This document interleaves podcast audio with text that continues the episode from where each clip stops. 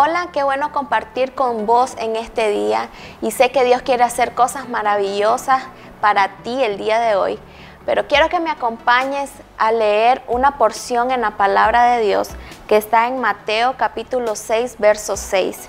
Mas tú cuando ores, entra en tu aposento y cerrada la puerta, ora a tu Padre que está en el secreto, y tu Padre que ve en lo secreto te recompensará en público.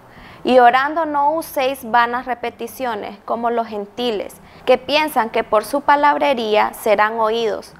No os hagáis pues semejante a ellos, porque vuestro Padre sabe de qué cosas tenéis necesidad antes que vosotros le pidáis.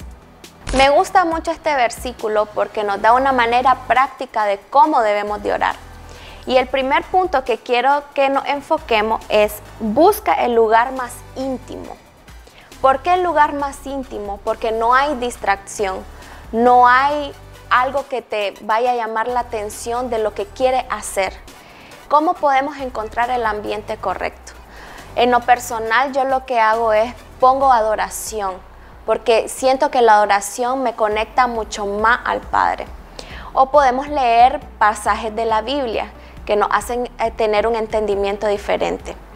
Y eso te hará a que puedas que tu oración sea más eficaz, que tu oración sea completa y entendida. El segundo punto es que no seamos repetitivos. Dice aquí en este versículo que Dios conoce la necesidad de cada uno de nosotros. Dios conoce cuál es tu necesidad. Y muchas veces la oración la enfocamos en lo que yo necesito y no nos enfocamos en escuchar la voz del Padre, que es lo más importante, escuchar la afirmación de Él, escuchar lo que Él tiene para darme a mí y no encontrar la oración como algo Dios te pido, Dios necesito, sino como Dios quiero adorarte, quiero bendecirte, estoy agradecido por lo que tú me has dado. El tercer punto es que oremos con acción de gracia. Yo me acuerdo una vez que tuve una experiencia en una de tantas oraciones que hice a Dios y solo en mi corazón podía sentir el darle la gracia a Él. Y gracias por qué?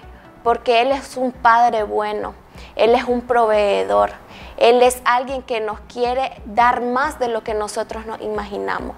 Cuando hay agradecimiento en nuestro corazón, Dios se alegra porque no venimos a decirle, Señor, estoy pasando por esto, sino, Señor, gracias por lo que tengo y aún por lo que no tengo. La oración se vuelve eficaz, la oración se vuelve completa.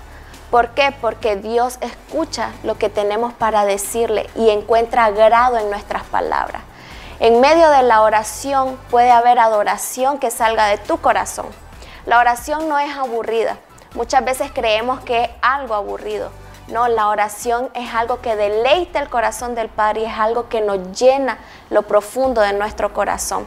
Jesús es un ejemplo de oración. Él buscaba al Padre en oración, en intimidad, y era guiado y era direccionado al propósito por el cual Dios lo mandó a esta tierra. Hoy te invito a que tomes un tiempo para orar al Padre y expresarle lo que hay en tu corazón, si hay angustia, si hay una necesidad. Pero recuerda, da gracias por lo que tienes y aún por lo que no tienes, porque Dios de cierta manera va a bendecirte en todo tiempo.